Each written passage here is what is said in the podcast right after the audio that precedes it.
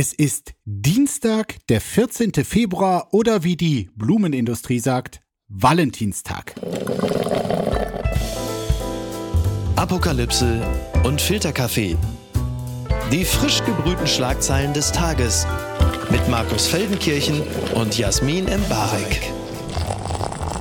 Einen wunderschönen guten Morgen. Herzlich willkommen zu Apokalypse und Filterkaffee, dem Nachrichtenmüsli am Dienstag. Und äh, ich sage erstmal guten Morgen, Jasmin. Guten Morgen, Markus.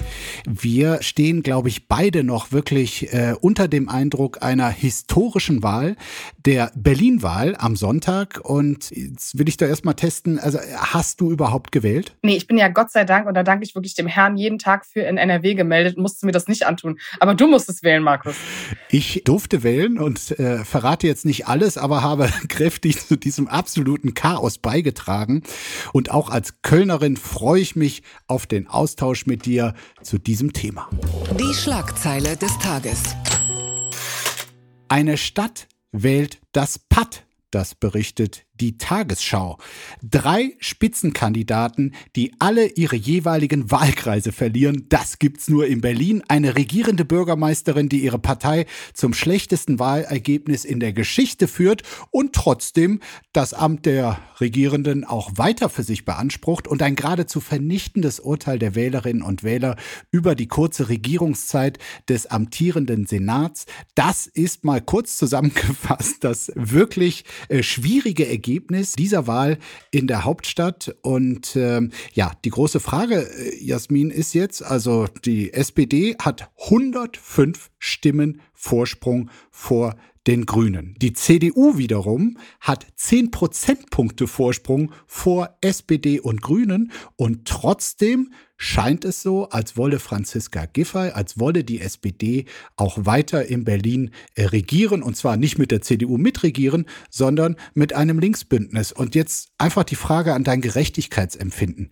Geht das oder ist das totale Anmaßung, wie ja wirklich viele gestern geraunt haben? Ich glaube, ähm, auf Bundesebene wäre es irgendwie schwierig zu verstehen, aber mit Blick auf Berlin und ähm, auch die desaströsen Zahlen in den Umfragen, was die Menschen sich für Bündnisse oder für Koalitionen wünschen, ist eigentlich Rot-Rot-Grün ja viel eher gewollt als zum Beispiel eine GroKo zwischen CDU und Grünen oder CDU und der SPD. Deswegen ist es vielleicht ein bisschen makaber, dass Giffey das mit ihren 18 Prozentpünktchen für sich beansprucht. Aber ich glaube, rein inhaltlich gesehen wünschen sich die Berliner durchaus ein sozialdemokratisch grünes, linkes Bündnis äh, als ein Versuch, in dieser Stadt äh, auf irgendeine Art zum Beispiel schwarz-rot zu regieren. 18,4 Prozent plus 105 Stimmen mehr als die Grünen. Das tolle Ergebnis für die SPD.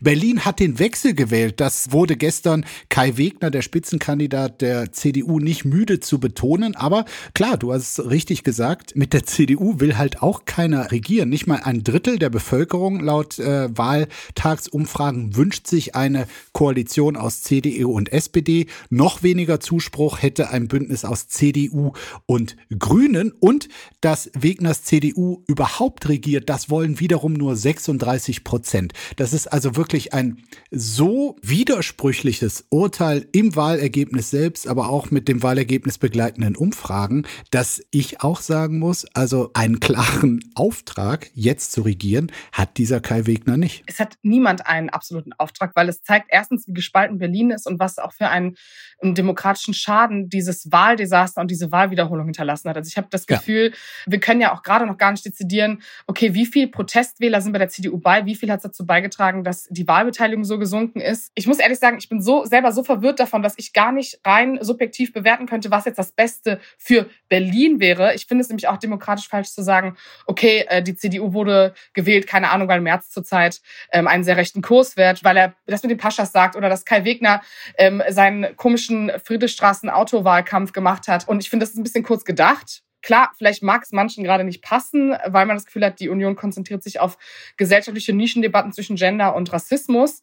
Ähm, aber vielleicht funktioniert es ja trotzdem oder vielleicht ist es doch das, was die Berliner gerade wollen. Ähm, und da würde ich eigentlich abwarten, was passieren wird, weil sie werden ja, also irgendwie habe ich das Gefühl, und da würde ich dir widersprechen, Giffey scheint ja schon eher nach GroKo zu greifen als nach Rot-Rot-Grün, weil äh, ich glaube, Jarasch und sie sind keine guten Freunde. Und zweitens ist Giffey ja auch durchaus eher konservativ geprägt und dieses Rot-Rot-Grüne Bündnis war ja jetzt auch nicht unbedingt so die, die absolute Elite an Regierung. Überhaupt nicht. Aber das wäre meine Hypothese, dass die Mehrheit der Bevölkerung in Berlin absolut sich eine linke Politik wünscht, eine ja. links geprägte Großstadtpolitik. So, egal was wir darüber denken, ich glaube, dieses Bedürfnis gibt es und gleichzeitig sind selbst linksorientierte Wählerinnen und Wähler nicht so doof, dass sie nicht schon wissen können, was ist professionell und was ist dilettantisch. Und leider war diese rot-rot-grüne Senat so dilettantisch, dass sie zusammen, also die drei Parteien, so zusammengeschrumpft sind, dass es nur noch eine knappe Mehrheit gibt. Früher gab es satte Mehrheiten für sie. Aber es ist halt immer noch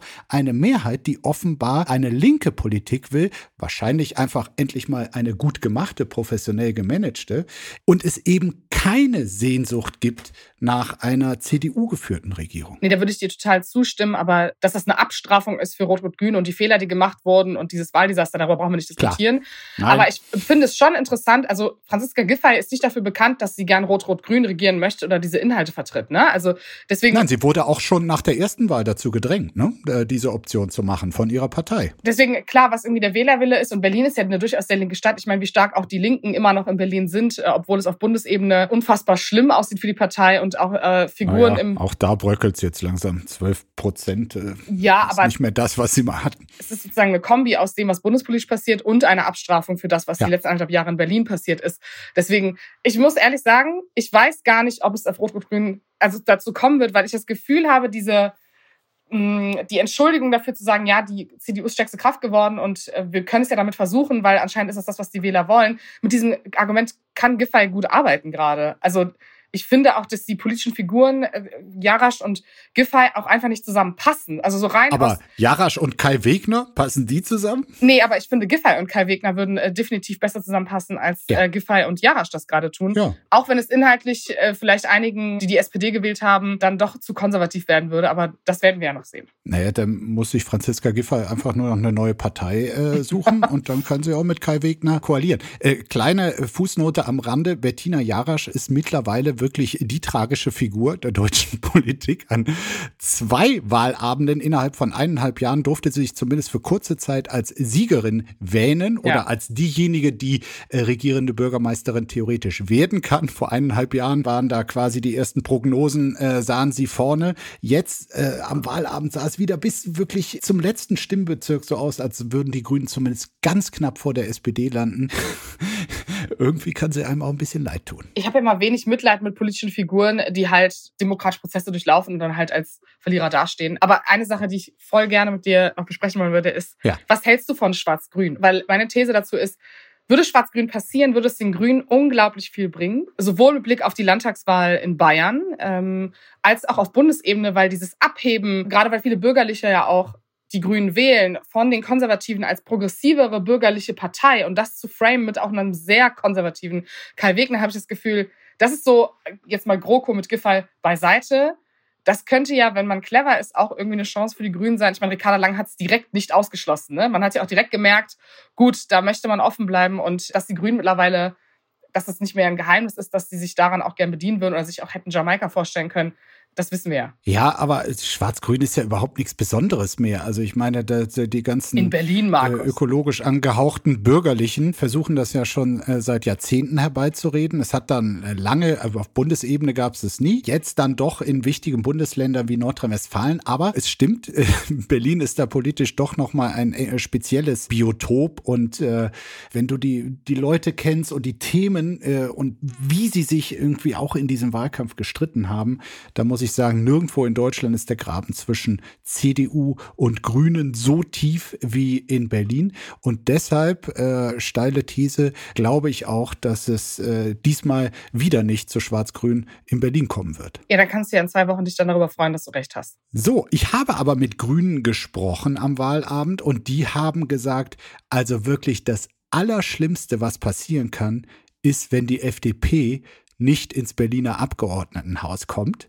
weil sie nämlich sagten, okay, es wird dann einfach unerträglich mit denen im Bund in dieser Ampelregierung weiter zu regieren. Verlierer des Tages. Jetzt droht Krawall, das titelt der Spiegel. Die FDP, die bei der Wahl am Sonntag nur 4,7 Prozent der Stimmen erhalten hat, wird in der nächsten Legislaturperiode nicht mehr im Berliner Abgeordnetenhaus vertreten sein. Für die FDP ist das die fünfte erfolglose Landtagswahl seit dem Eintritt in die Ampelkoalition auf Bundesebene. Deshalb hat in der Partei nun eine Debatte über die Rolle der FDP in der Ampel begonnen. Insbesondere Parteivize, unser Liebling Wolfgang Kubicki, Kubicki. fordert ein stärkeres Auftreten der FDP in der Koalition. Er droht sogar den Grünen, wenn es keinen Straßenbau mehr geben soll, dann gibt es auch keine neuen Stromleitungen mehr. Da kann sich der Robert gehackt legen. Die Zeit des Appeasements ist vorbei. Würde ich sagen, starke Worte. So, so sehen Verlierer aus, die irgendwie äh, sich bewusst sind und reflektiert sind darüber, woran es eigentlich liegt. Ich muss direkt, bevor wir einsteigen und du Fundamentales dazu beiträgst, Markus, muss ich sagen, das Erste, was in meinem Kopf aufgeblinkt ist, und ich glaube, das wäre bei den meisten Parteien auch so gewesen, man könnte ja so denken, noch eine Landtagswahl verhauen, hm, was ist denn so mit dem Parteivorsitz und der Führung? Ich finde ja interessant, dass die Lindner-Frage sowohl in der FDP als auch auf journalistischer Ebene manchmal so angehackt wird und dann irgendwie so, nee, das ist in der Ampel, das ist ja was ganz anderes auf Bundesebene. Und ich muss ehrlich sagen, eine Partei, die anscheinend inhaltlich nicht so stark auf Bundesebene ist, dass sie die anderen Länder mitzieht auf, auf Landesebene, da scheint doch in der Parteiführung auch vielleicht irgendwas nicht zu stimmen. Ich würde die steile These aufstellen, ein Neuanfang der FDP mit einem neuen Parteivorsitz könnte ja eine Chance sein, sich etwas zu ordnen und sich vielleicht wieder einem festen Klientel zuzuwenden, das einen auch über die 5%-Hürde bringt, auch bei der nächsten Bundestagswahl. Okay, also du forderst jetzt hier direkt mal als Konsequenz den Rücktritt des Parteivorsitzenden in den Rückzug. Äh, dazu nur ganz kurz, was das Orakel Kubicki sagte, bevor Lindner wackelt, äh, muss ich selbst erstmal wackeln, äh, hat er gesagt. Also und äh, ein Kubicki wackelt nicht und wenn seine These stimmt, dann wackelt auch Lindner nicht. Aber bei aller Kritik an Christian Lindner und ähm, Teilen seiner Steuergesetzpläne.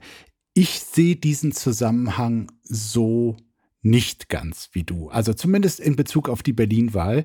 Ähm, ich glaube schon, dass die FDP sich da relativ wenig vorzuwerfen hat. Ich glaube auch nicht, dass die Wählerinnen und Wähler in Berlin um die Ecke der FDP in der Ampelkoalition eins auswischen wollten.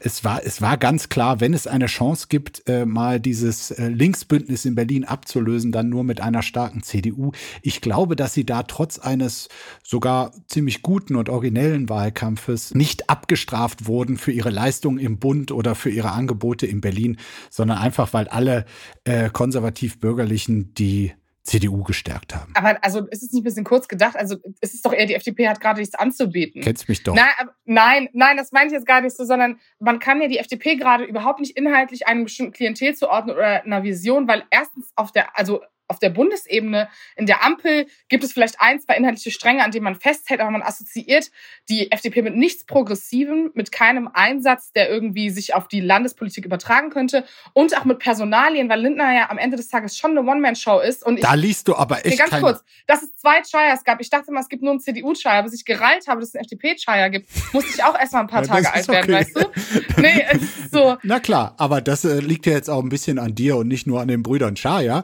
Und äh, es zeigt auch mal wieder, dass die Programmatik sonst wo vorbeigeht, weil die Tangente zwischen dem Bund und Berlin, äh, die liegt ja auf der Hand. Im Bund kämpft die FDP gerade dafür, dass nicht nur Stromtrassen beschleunigt ausgebaut werden, sondern eben auch Autobahnen. Und das war auch das große Thema in Berlin, ob diese vermaledeite Stadtautobahn A100 weiter durch Berlin gehen kann. Also es hat schon auch äh, inhaltliche Gründe. Nee, okay, aber ich bin gespannt, wenn dann der sechste Auszug aus irgendeinem Landtag passiert bei der FDP, was dann deine Erklärung ist. Dann ist es bestimmt, keine Ahnung, die Farbe der Wahlplakate schuld. Nee, klar, generalisieren kann man nicht. Äh, ich finde interessant, dass Twitter, ich weiß, auf Twitter darf man sich eigentlich nicht beziehen, aber ähm, wurde ja die These aufgestellt. Ich mache es total gerne, Max. Ein bisschen Guilty Pleasure braucht es ja auch in der Sendung hier. Aber ähm, dass Strack Zimmermann schuld ist, dass die FDP ablust, weil Strack Zimmermann zu links ist. Das ist meine Lieblingsthese. Strack Zimmermann die Frau, die wir alle im Verteidigungsministerium gesehen haben, äh, die irgendwie die Wehrpflicht einführt wieder für Frauen und für Männer, das ist die linke Kraft, die der FDP die Wähler weggeschreckt hat, weil sie Friedrich Merz einen Rassisten genannt hat. Das ist meine Lieblingsthese, um ehrlich zu sein. Die ist wirklich hanebüchend. Also äh, der, der, kann ich auch nichts abgewinnen. Ich äh, glaube nur dieses ganze Lamentieren von Kubicki von wegen so, wir müssen jetzt endlich mal FDP pur in der Ampel durchsetzen. Was heißt FDP pur? Jetzt mal ehrlich, Markus, was ist FDP pur? Noch krassere Steuersenkungen, beschleunigter Autobahnausbau, ähm, Atomkraftwerke bis St. Nimmerleinstag laufen lassen. So all das, wofür sie tatsächlich in, der, in den vergangenen Monaten gestritten haben, sich nicht bei jedem Thema durchsetzen konnten. Was für ein Wunder. Also ja. man kann sich eben in einer Dreierkoalition nicht bei allem durchsetzen.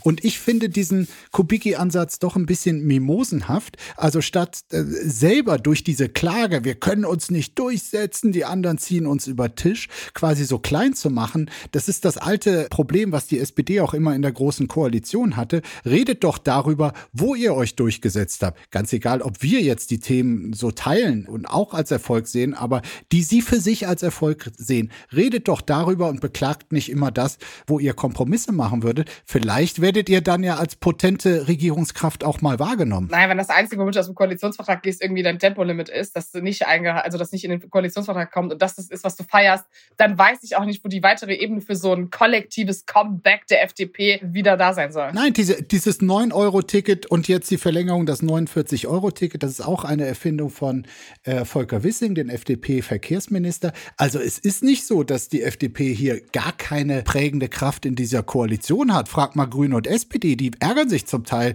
über all das, was sie der FDP zugestehen müssen. Ja, total. Und vielleicht sollten sie auch mehr feiern. Und das ist jetzt vielleicht, ich mache jetzt einen ganz kontroversen Take, der so völlig vom Thema abdriftet, aber das musst du mir jetzt lassen.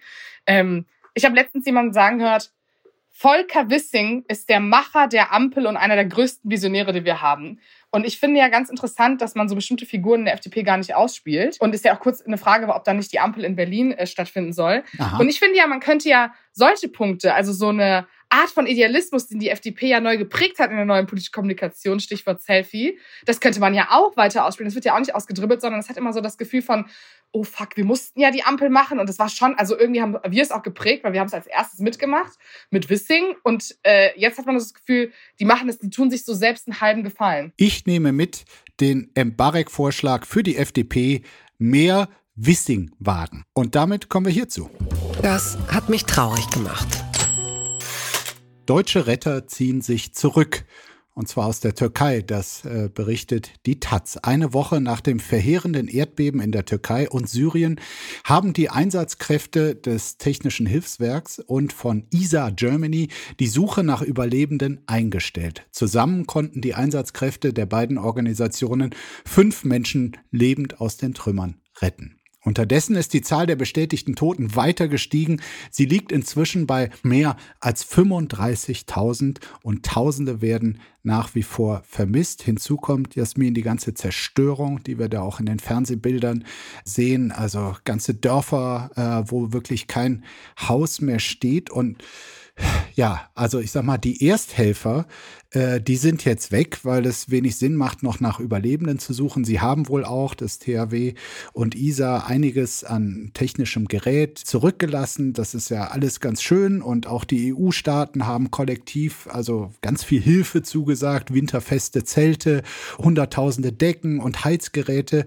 Und trotzdem stellt sich ja jetzt die Frage, braucht es nicht wirklich so eine Art Marshallplan für die äh, Türkei, weil das, was da alles in Schutt und Asche liegt, das ist ja eine, eine Riesenkraftanstrengung, um da wieder lebbares ziviles Leben zu haben ich glaube, äh, hier kommt ein ganzer Pool an Problemen und äh, Dingen zusammen, um die sich gekümmert werden muss. In erster Linie natürlich erstens alle Menschen, die vielleicht noch überleben können in nächsten, ich meine, es bleiben echt wirklich noch wenige Stunden übrig, von denen man sagen kann, dass noch eventuell eine kleine Chance besteht, dass man da lebende Menschen findet.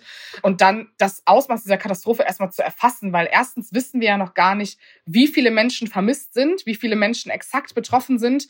Ähm, es gibt Gebiete, alevitische und kurdische vor allem, die Richtung der Grenze zu Syrien gehen, die ähm, systematisch abgeschottet wurden von Hilfe, von denen wir gar nicht wissen, wie die Zustände dort vor Ort sind, außer von ein paar Bildern via TikTok oder soziale Medien. Da wird sich jetzt erstmal bündeln, dass die Menschen Antworten haben wollen, wer wie wo ist, Listen, Menschen, die wissen wollen, sind meine Eltern noch unter den Trümmern, ähm, sind sie vielleicht irgendwo aufgenommen worden. Dann haben wir ein großes Problem, nämlich mit den Plünderungen, der Seuchengefahr und wo bringt man diese Menschen unter, äh, die jetzt mhm. irgendwie immer noch in der Kälte dort unterwegs sind, die für mich gerade wichtigste Frage ist eigentlich gerade die Schuldfrage, weil dadurch löst sich auch der Punkt, wer eigentlich dafür finanziell verantwortlich ist, diese Menschen schnell irgendwo unterzubringen.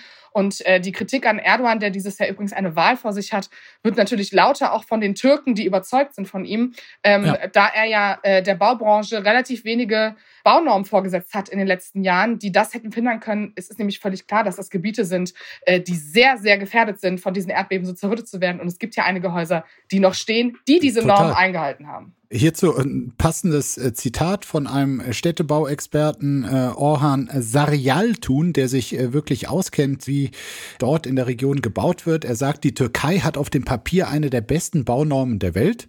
Wenn es um die Umsetzung geht, sind wir die schlechtesten. Das ist tatsächlich die, die spannende Frage, inwiefern Erdogan äh, mit Blick auf die Präsidentenwahl im Mai jetzt quasi dafür auch äh, persönlich zur Rechenschaft äh, gezogen wird. Ähm, interessanterweise, es gab ja das äh, schlimme Erdbeben in der Türkei 1999 ja. war es, glaube ich, und ja. Erdogans Vorgänger, der stand damals auch vor der Frage, also ist er der gute Krisenmanager oder äh, wird er quasi für unterlassene Hilfeleistung abgestraft? Und da war zweiteres der Fall. Er wurde abgewählt Welt. Und insofern dieser Impuls der ersten Stunde, wo viele über die politischen Auswirkungen dieser Katastrophe geredet haben, gesagt haben, naja, da wird sich Erdogan als Krisenmanager profilieren können. Ich bin mir gar nicht so sicher. Also jetzt mhm. kommen wirklich viele Versäumnisse von ihm, werden jetzt erst quasi offenkundig für alle. Es gibt auf jeden Fall ähm, politische Unruhen im Sinne von, ich meine, Inflation und wirtschaftliche Situation hat ja das Volk prinzipiell schon auf Krisenmodus getrimmt und jetzt diese Katastrophe.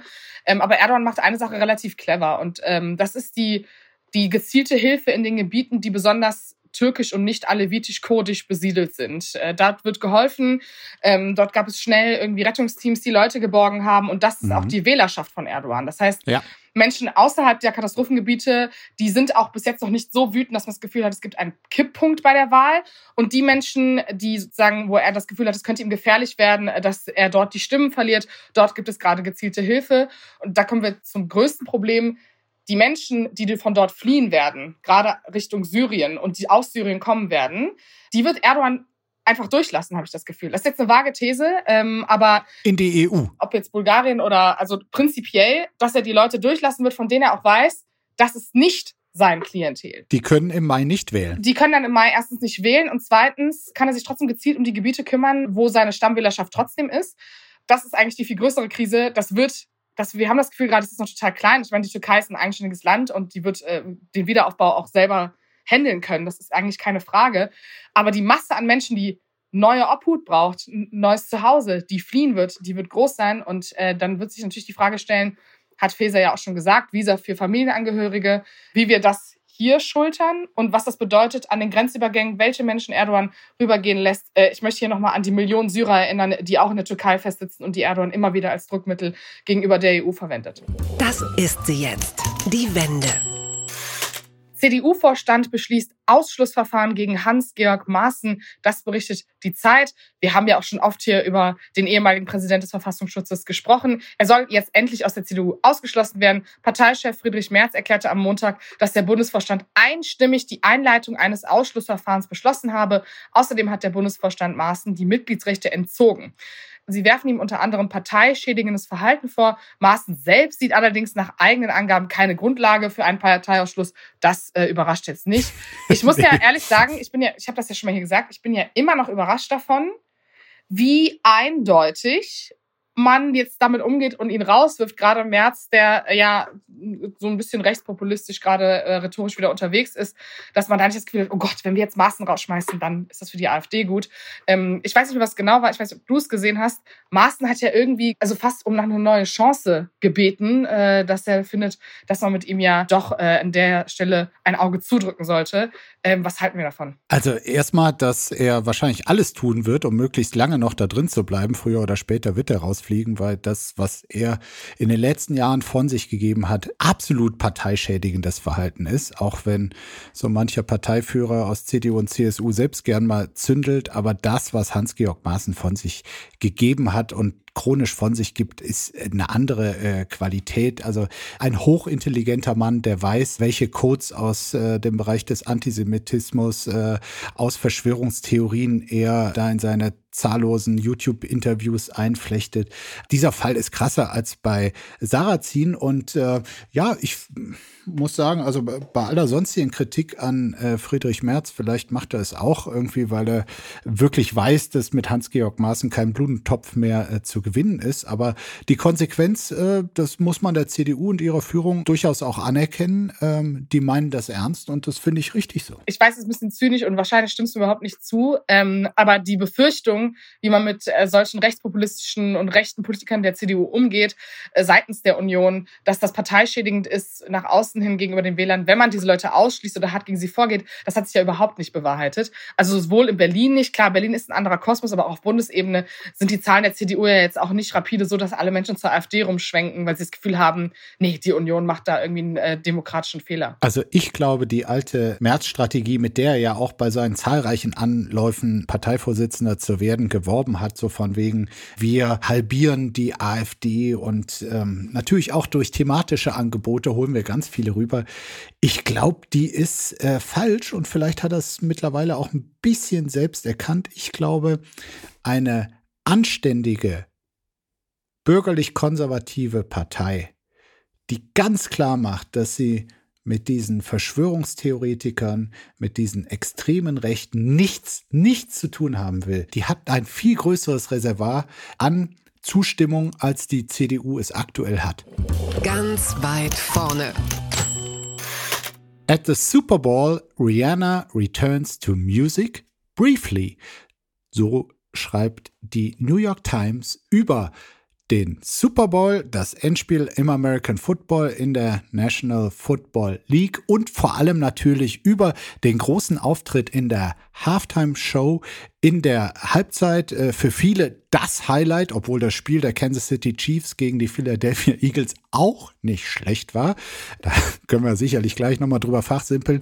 Aber nein, es war wirklich ein toller Auftritt, der auch äh, mich begeistert hat. Man muss ja wissen, äh, Rihanna hatte ihren letzten Auftritt im Jahr 2016, ihr letztes Album auch. Und äh, die Ankündigung, dass sie dort nun auf der prominentesten Bühne der Welt auftauchen wird, bei der Halbzeitshow des äh, Super Bowls, da ranken sich ja viele Gerüchte drum. Ist es vielleicht äh, ihr Schritt zurück äh, zum aktiven Musikerinnen-Dasein? Äh, wird sie einen neuen Song, ein neues Album gar ankündigen? Aber nö, hatte sie alles gar nicht im Gepäck, sondern einfach nur einen super souveränen, tollen Auftritt, äh, bei der sie nebenbei noch die Botschaft offenbar los wurde, dass ein weiteres Baby unterwegs ist.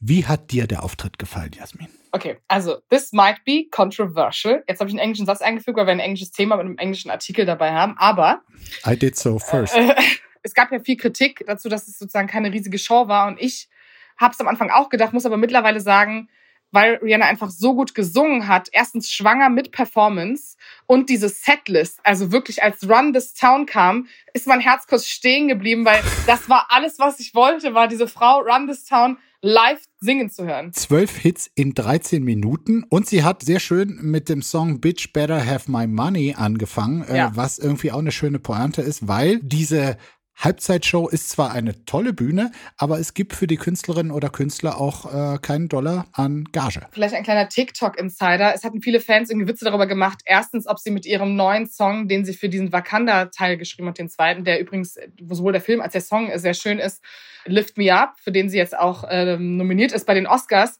mhm. dass sie damit irgendwie anfängen, dass Leute dann gesagt haben, ja, okay, dann würde ich sofort gehen, auf so einer Meme-Basis. Äh, und dass sie selbst reden für Fenty Beauty, äh, das Unternehmen, mit dem sie, also womit sie eigentlich am meisten Geld macht, ja. äh, Werbung machen wird. Und das hat sie auch gemacht. Es gab ein Product Placement mit Lipstick und so äh, Ölpapieren während dieser Halftime-Show und auch alles daran ist iconic. Es ist so, ihr gebt mir kein Geld, aber ich mache noch mal kurz Product Placement, weil ich kann es halt. Ich bin Rihanna. genau. Äh, eine Besonderheit äh, war natürlich ihres Auftritts, dass sie im Jahr 2019 schon einmal von der National Football League eingeladen wurde, die Halbzeitshow äh, zu gestalten. Und damals hat sie aber explizit und demonstrativ abgesagt, weil kurz zuvor der Quarterback der San Francisco 49ers, äh, Colin Kaepernick, als Protest gegen den Rassismus in den USA auf die Knie gegangen ist und damit dieses ikonische Symbol äh, geprägt hat, äh, was für diese konservative National Football League offenbar nicht tragbar war. Im Verbund mit dem Rowdy äh, Donald Trump äh, gab es dann diese Kampagne gegen Kaepernick. Er hat auch nie wieder einen Verein äh, gefunden, tragischerweise.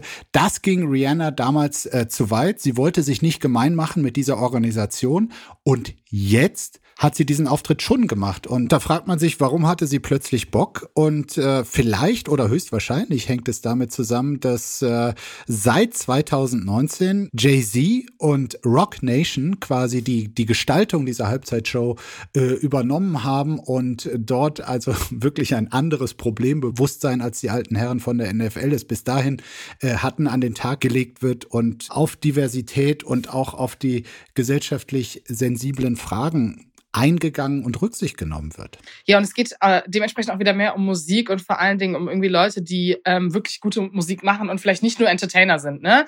Deswegen glaube ich, ist es auch einfach, äh, muss man das kurz sacken lassen, weil diese Performance wirklich groundbreaking war. Also es war halt so durchdacht, das ganze Setting und welche Songs sie gesungen hat, dass ich glaube, man kann jetzt Menschen einfach Kulturbanausen nennen, wenn sie nicht den Wert dieser Performance sehen. Ähm, aber trotzdem natürlich, äh, dass Diversity auch in diesen Etagen immer mehr ankommt im Sinne von, es sind halt nicht nur White People, die Business machen, ist natürlich ein schöner Side-Effekt. Hoffentlich bedeutet das auch, dass sozusagen das Line-up dieser Halftime-Show auch in den nächsten Jahren, was ja nie unbedingt schlecht war, aber vielleicht wieder mehr den Fokus auf Künstler legt, die man im Allgemeinen komplett richtig gut findet und vielleicht äh, die weniger Bühne haben als Rihanna auch. Vielleicht war es Zufall, aber dieser gesellschaftliche Wandel, über den wir eben gesprochen haben, der hat sich in diesem Match zwischen den äh, Kansas City Chiefs und den Philadelphia Eagles auch ein wenig auf dem Platz gezeigt. Vielleicht ist es überinterpretiert, aber vielleicht auch nicht. Es waren nämlich äh, in diesem Jahr das erste Mal zwei schwarze Quarterbacks im Super Bowl. Und es waren, ich habe die Saison echt verfolgt, es waren die besten Quarterbacks über die ganze Saison. Und gerade die Leistung, die sie auch nochmal in diesem Finalspiel gezeigt haben, beide, Jalen Hurts für die Philadelphia Eagles und Patrick Mahomes für die äh, Chiefs, es war sensationell, quasi die Krone des Quarterback-Spiels. Und insofern, so muss es weitergehen. Sowas kann man sich nicht ausdenken. Versteckt diese Behörde ihre Mitarbeiter vor Olaf Scholz? Das berichtet die Online. Ah, das ist schon so eine Headline, auf die habe ich mich heute eigentlich gefreut. Der Bundeskanzler reist am Donnerstag nach Niedersachsen, wo er auch die Bundesanstalt für Geowissenschaften und Rohstoffe besuchen wird, was wir natürlich wussten, dass das existiert.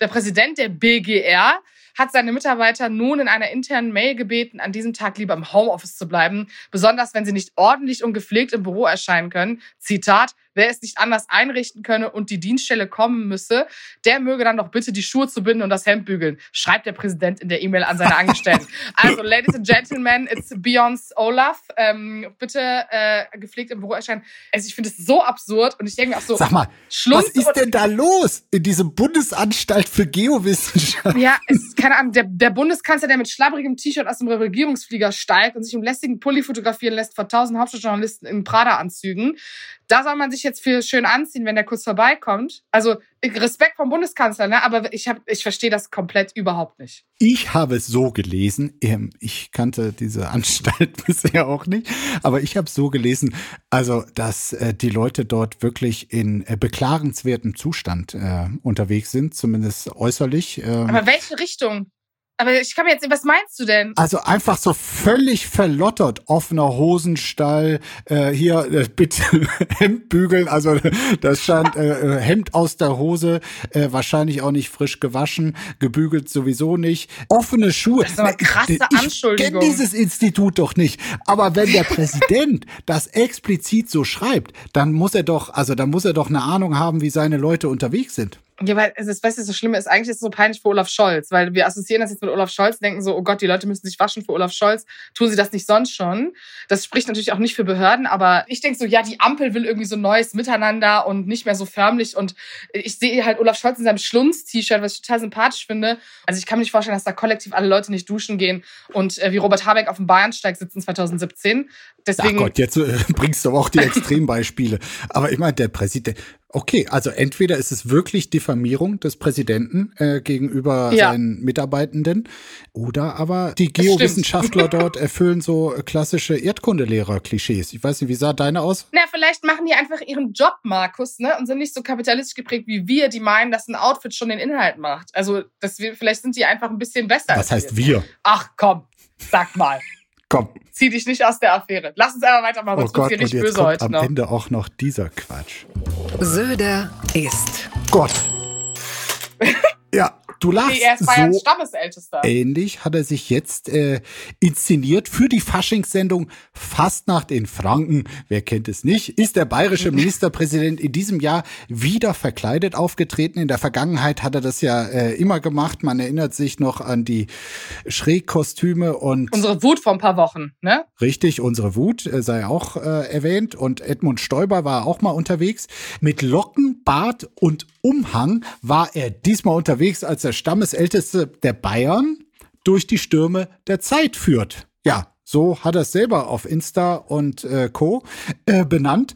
Äh, dieses Kostüm war für viele nicht leicht zu erkennen. Auf Twitter und Instagram gingen die meisten davon aus, Söder habe sich als Moses verkleidet. Das wäre dann auch wieder kultureller Aneignung der wirklich ähm, perfiden Art. Ja, weil ich meine, die, dieses Foto, alle können es nochmal nachschauen, wie er sich dort verkleidet hat, das erinnerte sehr an die Hollywood-Legende Charlton Heston, der den Moses im Filmklassiker Die Zehn Gebote äh, gespielt hat. Ja, aber dachte man, in Wahrheit war er nur der Stammesälteste der Bayern. Ich habe äh, ganz komisch gedacht, also mein Gehirn macht ja manchmal Sachen, wir wissen das ja, ne? Ähm, die weird sind. Und ich dachte, das ist irgendwie die alte Version von Jason Momoa auf Wish bestellt.